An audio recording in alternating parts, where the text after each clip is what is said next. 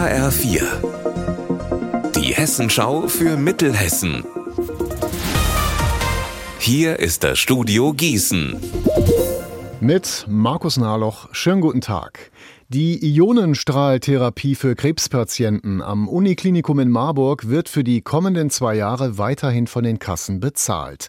Darauf haben sich jetzt die Krankenkassen und das UKGM geeinigt.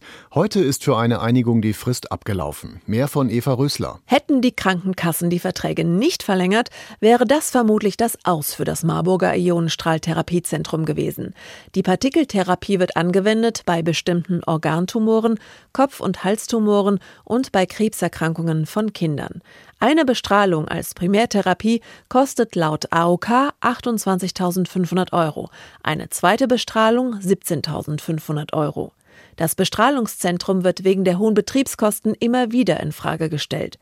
Das letzte Mal im vergangenen Sommer vom damaligen Vorstandsvorsitzenden der Rhön Klinikum AG.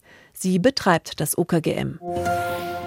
Die Mut-Tour ist zu Gast in Mittelhessen. Menschen aus ganz Deutschland sind auf bunten Fahrrädern unterwegs, um ein Zeichen zu setzen für mehr Offenheit und Mut im Umgang mit psychischen Erkrankungen, etwa Depressionen. Heute Vormittag hat die Mut-Tour Station in Marburg gemacht und wir haben dort Dominik Seeger getroffen vom Verein Mut fördern.